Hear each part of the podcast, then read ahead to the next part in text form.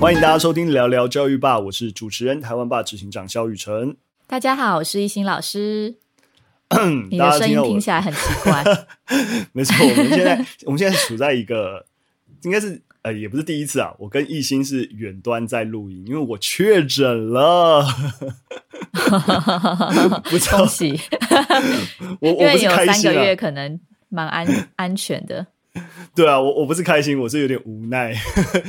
一大堆行程因为确诊都要被取消。那你身体状况还好吗？其实比我想象中糟糕诶、欸，我我一直有一种大家好像多数人都啊轻症，然后就是无症状之类的。我觉得我一直想象自己感染应该也是这个样子。我觉得我可能误会轻症有多轻了。我觉得我应该也是在轻症的范畴，但是我那个轻症我觉得是很难工作的那种轻症啊。我真的不知道轻症的定义了，是不是像重感冒？对，没错，就是重感冒。我觉得有重感冒，重感冒其实就是轻症啊。没错，好的，好，那这样子，那这样我我可以理解。对，因为我就真的是不能工作，甚至好几天都躺在床上，就是那这样刚好好好休息啊。哎，我真的不知道是不是好好休息，因为睡不好，因为尤其是头几天知道确诊以后的那个三天，我喉咙是痛到爆炸的那一种，吞口水都超级痛，哦、所以晚上真的其实睡超差的。而且那几天我还是有事情在处理，反正我又有一个评审工作，所以晚上一直在看作品，然后就啊，反正又没有睡得很好，然后事情还是得处理，蛮惨的。我大概上礼拜三确诊，但是一直到星期天才比较好，就大概有五天我是真的死掉那一种。那你现在声音听起来好，好像有好一点，对，但是听得出来你。还是有那个，对对对对对，对就是还行啦，就是大家要保重身体啦。不过那个虽然说很辛苦，但老实说真的是有有保险有差，有保险你，有我有保险，我有保险，对，所以有有保险心里不会这么这么难过，就啊哦还后面还有一个保障在这个样子。好了，辛苦这些保险公司了，希望你们不会倒。好了，那我们就呃，虽然说确诊了，当然还是有机会录音，真的是远端工作，真的是现在技术真的非常方便啊。那我们就带大家来谈我们第一则新闻。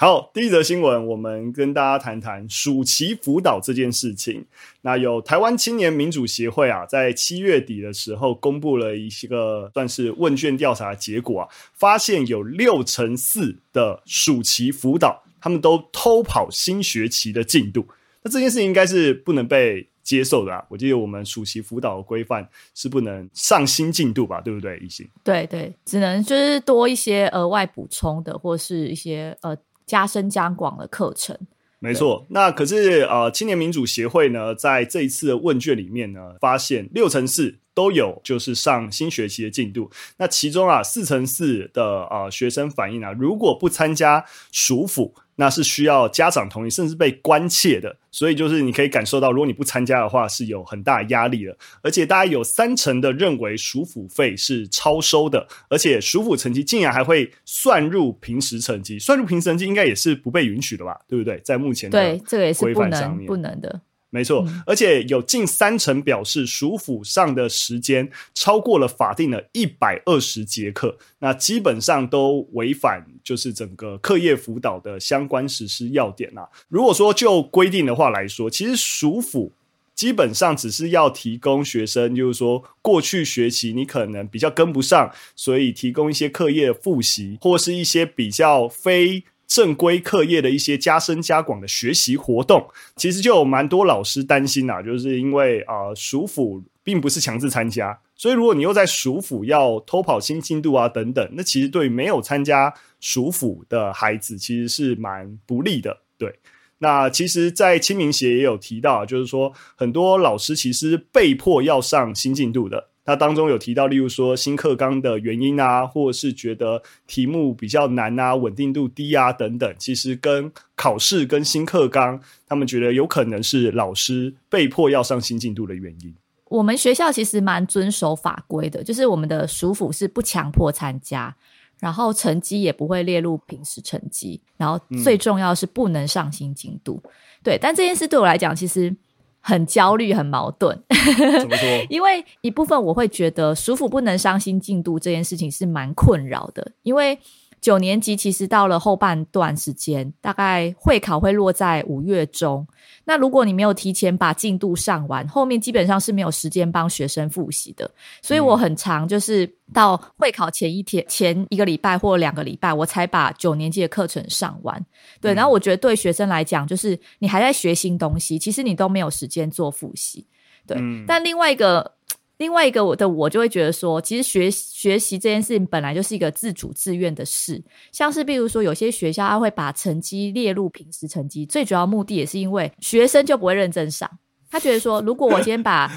署辅成绩列入平时成绩，你就会有什么把柄落在我的手里，就是还会有一个东西在牵制你。所以在这个情况之下，就会把这个学习成绩列入平时成绩，甚至呢，上新进度也会某种程度要求所有班上所有的同学都要来上。等于是，如果你没来上，那我上新进度你自己赶不上，那是你的事。对，嗯。但是我自己我自己的教学理念是比较觉得说，就是学习它其实是一个自主自愿的事情。那暑期的学习活动，它本来就是一个额外的，本来就不应该强迫，而且甚至上新进度。但是你你可以懂我那个理想我跟现实我三个 在拉扯，因为现实际上就是像那个青年协会讲到的，是因为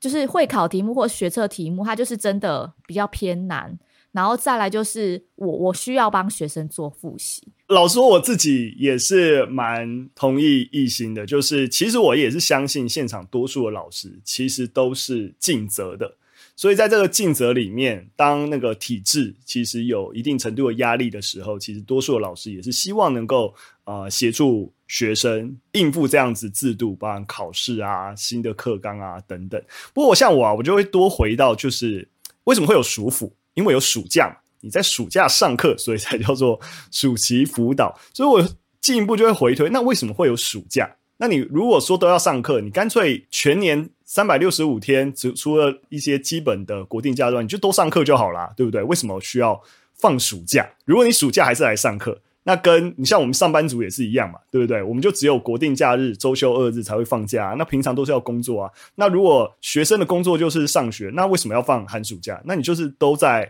上学就好了，又又又不是平常又不是没假日，你六日还是可以休息啊，国定假日还是可以放假。所以我回去查了一下，诶，暑假到底是怎么来的？其实暑假也是有一个脉络的，就是学校放暑假其实是一个美国的教育学家在十九世纪。中叶之后开始推动，所以它其实也是近一百多年的事情。但真的明确发生，其实是在二十世纪初的时候。其实它核心其实最大的原因其实是卫生考量，就是因为夏天大家挤在一起，很容易滋生传染疾病。当然也不是这个样子而已啊，就大家也发现，其实过往的教育比起现在的教育更加的压迫学生，所以很多的学生长期的压迫以后，就觉得说，哎，其实必须。放假让他们身心灵得到一定程度的一个舒压，对，所以慢慢慢慢的，当中产阶级也开始兴起以后，夏天放假让父母可以带着子女去度假啊，然后减少课业上面压力啊等等，就慢慢的成为主流，然后影响全球。其实，在这样的一个情形底下，你会发现，其实暑假放假有一个这样的脉络，这个脉络就是希望学生能够脱离在学校的压力。对，可是当我们又在暑假期间让学生回到这个压力源的时候，那我们就完全失去了。放暑假它本身的目的，其实现在有很多学校都会有那个暑假作业嘛。然后我最近就是跟很多小朋友在讨论，然后他们就觉得哦，有暑假作业很烦。然后他们就说，如果他们哪一天当上总统或教育部长，他们一定要取消所有就是小学生、中学生的暑假作业，因为他们觉得暑假就是好好放松、好好玩。为什么？就是他们可能在玩的过程中还会担心，就是暑假作业没有写。其实这真的是。我会支持的一个提案，但我就是，但我其实就很大人，我就跟他说：“可是啊，当你当上总统或教育部长的时候，或许你会担心我们国家的国力不够强，或许你就不会取消这个政策了。”然后他们就说：“不会，我们一定会取消，我们要取消全国小朋友的暑假作业。”但老实说，必须如果回到我刚才讲，如果你放暑假的目的本来就是希望能够解放学生的压力。在这个逻辑里面，学生认为不应该有暑假作业，其实是蛮合理的。因为你只是变相的让暑假变成另外一种非得要学习的压力。放假边放还在想，我暑假作业还没做，那你你还你放假也不能好好放假，就是。对啊，那国中生其实我刚提到，就是老师会有到底要不要上新进度跟那个舒服的那个焦虑。其实国中生也是啊，因为大家最终还是强调说，不管是会考或学测成绩，到底结果论是什么，嗯、所以大家会觉得，那在这个。放松的这两个月，就尽快的把课上完，那最后老师才有时间可以带领学生复习，或者学生才有足够的时间去复习，然后掌握考试重点。所以，如果今天是一个结果论为导向的升学体制，真的很难去呃所谓的暑假好好放松，因为大家就觉得我不要输在起跑点，或是我有额外的时间，我就是多来加强功课这样。我前阵子啊，就看看到一篇，就算是中国的，算是。教育评论嘛，我有点记不太得了。反正他就是在提说，哎，就是整个中学能不能够只上四年？也就是说，我我们的中学是国中加高中六年嘛，对不对？对。他就在提说，我们能不能变成四年制的中学？也就是说，你大学毕业的时间不会到二十二岁，你大学毕业时间会到二十岁，就是小学六年，然后中学四年，大学四年这个样子。他在提这一件事情啊，一开始讲说，诶，这么短合理吗？他是，可是他仔细的去讲说，其实泛东亚地区你会发现，国中的三年，第三年一直都在准备考试啊；高中三年，是高中的第三年都在准备考试啊。就说其实大部分的国三跟高三，你根本没有在学习新的东西，你一直在为了准备考试而努力。也就是你这两年，其实就整个学习历程来说，并不是在 input 新的东西，就是为了考试而念书。那如果以这样的角度来看，你少了这两年有差吗？就是我当然了，你说如何如何升学或干嘛是一回事，可是我觉得当我们在思考整个教育制度的时候，有一些这样子比较暴力的，就是破坏式的思考，帮助我们反省这个体制，我觉得不失为是一个好的思路。就是我们可以想想，如果孩子早两年能够进入这个社会，早两年进入大学。然后进入这个社会，他说不定学习或者在整个参与社会实务能够习得的能力，甚至可能更多，而不是持续关在中学的一个、嗯、你知道读书准备考试的环境当中。我自己是觉得蛮有道理的，但当然啦，实际上推行起来 是一回事。等你变成教育部长再说，这应该也不是变成教育部长就能够解决的问题。不过我觉得大家可以可以想想看，就是我们都会知道上不完或等等，就是可真的是在我们现在的课纲或者是一个考试情境底下，可你回到那个很核心。在一个成长历程，那真的需要上这些东西吗？或是真的需要在学校待这么长的时间吗？有没有可能我们用不一样方式来思考整个教育制度？好啦，只是啊，刚好有看到有这样的讨论，分享给大家。暑辅这件事情啊，还是呼吁大家啊，一定有难处，但是我想，那适时的回到暑假的意义，让孩子能够脱离学业压力。啊，也不是说一定要非得多快乐学习长大啦，但是这个压力的释放，我觉得还是必要的啦。那希望大家都能够在中间取得一个比较好的平衡。啊，好，那我们就进入第二则新闻。那第二则新闻，我们也是回到学生的压力源呐，补习班、补教这件事情。那我想很多人都会觉得，就是说啊，台湾是什么？就是补教大国啊，就是我们的补习班呃数量非常多啊，好像甚至比便利商店都还多。那或是有人认为说啊，是不是啊成绩差你才会去补习？那中研院呢有一个跨国的研究揭露补习这件事情，最后发现啊，其实最爱补习的国家并不是亚洲地区啊，我们印象当中广泛都是亚洲地区很爱补习。那这篇研究呢是欧美研。究所黄敏雄研究员用二零一二年国际学生能力评量教，就 PISA 的数据，然后开始针对补习，然后开始针对补习啊，跟社经背景的关联啊等等，进行一些跨国的一个比较研究。那当中啊，发现，在中学生补习比例最高的，当然不是说所有国家，整个调查国家大概三十几个啊，就会发现其实最高的是哪里？是俄罗斯，这个现在在发动战争的俄罗斯，然后再包含南韩啊、上海、新加坡，那也有八十到八十五 percent。那后面当然也有日本啊、波兰等等。那啊、台湾在在后面，大概在排名第七。也就是说，其实啊、当然啦，就是东亚地区榜上有名是没错，但其实竟然有一个大家蛮意外的国家，就是俄罗斯。这个研究啊，还进一步发现啊，补习班确实被用来发挥所谓的弥补优势这件事情，但这个东西只出现在付费的形态，这就不太理解了。一心可以跟大家说明一下。这边提到的弥补优势的概念，就是说我们在学习成长的过程中，就是很呃难免会遇到一些负面的事件而受到负面的影响。那这个概念指的是，比如说有些年少时期的负面影响，在家庭、社会、经济条件比较弱势的子女身上，他这个负面的影响会持续的存在，甚至加剧。但是呢，针对背景比较优势的子女，这种负面的影响会随着成长而减弱。举个例子来讲好了，比如说在我们成长过程中，课业表现低落，可能是我们受到的负面影响。但如果你生长在家境比较良好的家庭，你可以透过补习，或者是透过一些额外的帮忙。然后让你的这个弱势慢慢的减低，所以往往还是能够完成高等教育，或是进入生涯前景较好的学程。但是如果你生长在一个文化经济比较贫乏的家庭里面，可能就没有额外的这些资源帮忙，所以学生还是会就进入比较差的学程，或是他没有办法继续升学。所以刚刚讲到那个负面的影响，就会随着你的成长而加剧，这样子。其实我们刚才在讲的这件事情啊，其实我们。课后补习这件事情，其实还是分成两类的。一种是其实就是大家熟悉的补习班，你要花钱的；但其实还有一种其实是免费课辅。其实我想很多学校也都会提供课后辅导的一个服务，但是通常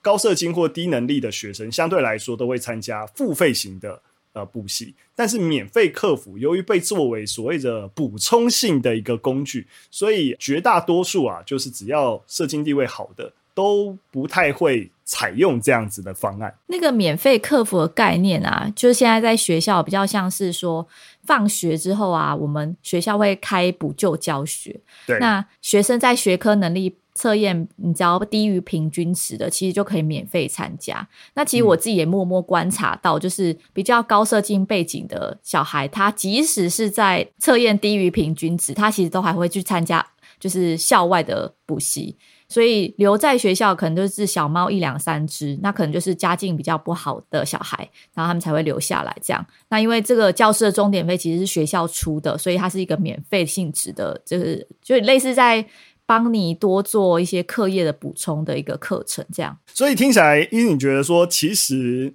其实我们有一些免费的资源，甚至就是学校在在正规体系里面提供这种补救教学，但它没有被充分利用。对，或者是大家也不信任吧？他好像比较相信就是自己花钱的，我也不知道为什么。当然了，我觉得有两种可能啊，一种可能是你已经是在学校听老师讲，觉得听不懂，所以还是学校老师跟你讲，你的信信任关系稍微低一些。对，另外一种很有可能就懿心刚刚讲，就是就觉得免费的品质是不是没有很好，所以我花钱好像就买到知识的感觉。我觉得这种消费的迷失一定都还是存在，就跟我们你知道在大学时期买书一样，好像书买了。我只要有花钱了，好像那个书里面知识就已经获得了，就我不用去看它也是。现在线上课程也都是这样啊，你知道，在各个平台的线上课程都卖得很好，然后好像大家都很认真学习一样。但说实在，所有的线上课程的后台完课率都超低，动辄一两千块的一个课程，哇，一大堆人买，然后根本没有超过有没有超过两成三成的人，你知道把课程上完了，其实真的很低。就大家有一种买心安的感觉，就我花钱了，哦，好，我学到了。其实我也常跟学生分享，就是他们常听到家长会讲这样的话，就是比如说你成绩不好，然后他就会说：“嗯、那我送你去补习班。对”对他就是学生的成绩表现不好，嗯、家长第一个反应是我送你去补习班。那没错，如果学生成绩就是去补习班了还考不好，然后家长就会说：“我都送你去补习班了，你怎么还考不好？”就他们好像觉得补习是一种就是强心针，就是你只要打上去，你就整个人会变好，这样。就是家长好像都有这样的迷思。没错，而且父母也会有一种啊，我只是让你留在学校上课，好像我没有对你有什么贡献。但我花了钱让你去补习，就是你知道，就父母在这个在这个教育上面的那个贡献值，好像就拉高了，也降低了父母对于孩子，你知道，就是成绩不好的一种罪恶感。你看，因为我花钱让你去补习了，对不对？所以我没有责任了。我不是说一定这样啦，可是就是说那个心理上面的机制。有这样的一个氛围，但的确啊，我们现实而言就变成是，诶，其实体制内提供了一些额外的资源，这些东西反倒没有被充分利用。那我觉得我们也只是点出这个现状，那到底要怎么样解决这个问题，让资源能够更有效率的被使用？那我觉得这是另外一个课题了。最后的新闻呢，跟大家来分享一个国外的研究。那这个研究呢，在探讨的是幸福感这件事情，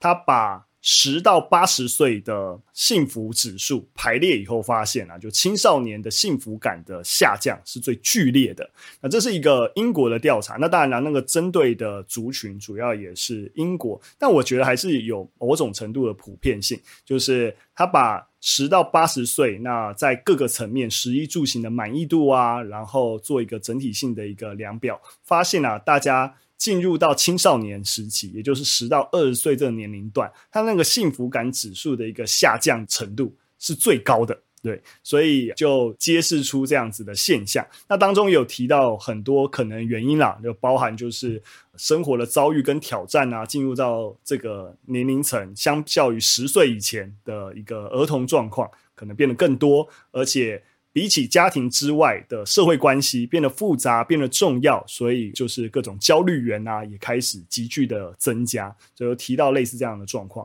我自己觉得啊，虽然是针对英国，但我想在台湾或者在普遍地区来说，青少年相较于儿童这个幸福感下降。好像应该也是一个蛮普遍的状态。其实这些青少年到底在想什么？其实我觉得认真讲，我们我觉得我们永远不会知道他们在想什么。或许这些进入青春期的孩子，他们也不知道自己在想什么。因为其实青春期就是从一个小孩，就是孩子，他从大人身边慢慢分离，然后迈向独立的一个阶段。那他们可能开始会有了自己的秘密啊，但其实这个秘密可能就是一个自我的产生。那他们开始也会。看到社会的一些评价，然后认知也会因为一些大脑的机制，呃，有一些改变。他们自己也不知道是自己的身体出了什么变化，所以可能会开始产生比较忧郁或是诶不解这种情绪出现。所以我觉得，就是像这个研究提到的幸福感下降，应该是普世的青少年大家都有这样的感觉。嗯，其实也可以跟大家补充啊，其实这种关于不同年龄层的幸福感研究，其实。各国或者有非常非常多的啊研究，那普遍啊都显示，就是它是一个股型的曲线，也就是说，你大概十八岁以后，那个幸福感就一路下降。一路下降到什么时候是一个最低谷呢？大概到四十七岁，就是所以四十七岁通常是人生低峰，不知道为什么。然后四十七岁以后呢，诶，通常又开始上升了，可能就是那个人生的压力随着你可能逐渐可以迈向退休，或是你知道，我不知道耳顺之年嘛，还是之类的，那幸福感就开始上，它所以它是一个鼓形。会有一种就是说什么中年危机啊等等，就是那个压力源是最大的年纪，所以这这篇研究并不是在讨论谁的幸福感最低，他在讨论的是青少年这个时期在那个下降幅度最大这件事情。所以，可是我觉得你也可以稍微感受到，就是这种这种幸福感，其实它的那个普遍性的一个调查趋势大概是这个样子啊。那其实，在台湾呢，针对所谓的国民幸福指数，其实过去大概从二零。一三到二零一六年都有做过，就是每年都有提出报告。嗯、可是，在二零一六年不知道为什么以后之后就是就没有再做了。在在那个最近我们能够找到的这个国民幸福指数的报告里面啊，其实也提出一些数据。我们可以把我们跟其他国家比较，大家可以感受。但是 OECD 其实有提出所谓美好生活指数，那在这个指数里面啊，我们的分数大概逼近七分。那七分是什么概念呢？就 OECD 在三十九个国家里面，我们在排名第十六，其实还行啊，就不是真的很糟吗？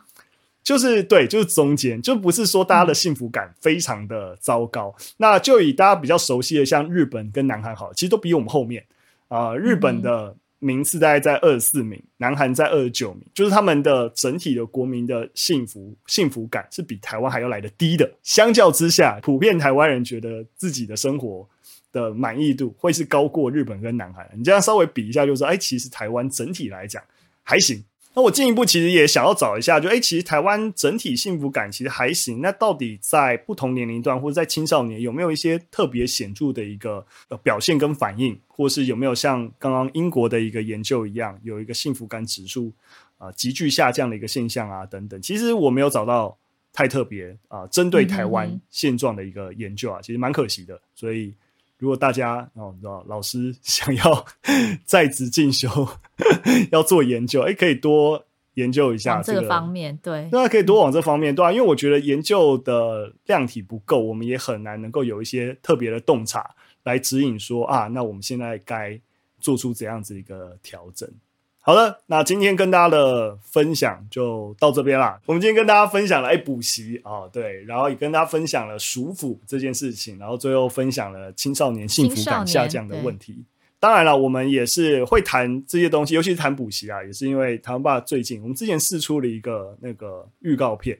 跟大家谈开箱亚洲，我们想要跟大家聊亚洲地区的各式各样的内容。那我们第一集的主题很可能就会摆在跟补习教育有关，也希望大家可以期待，我们在九月初的时候会啊、全片会上架。那大家如果看看有什么反应的话，都可以再跟我们聊聊。好了，今天非常感谢大家收听。如果喜欢我们的节目，或有任何的建议跟想法，都可以留言告诉我们。那今天的节目就到这边喽，我们下次再见，拜拜，拜拜。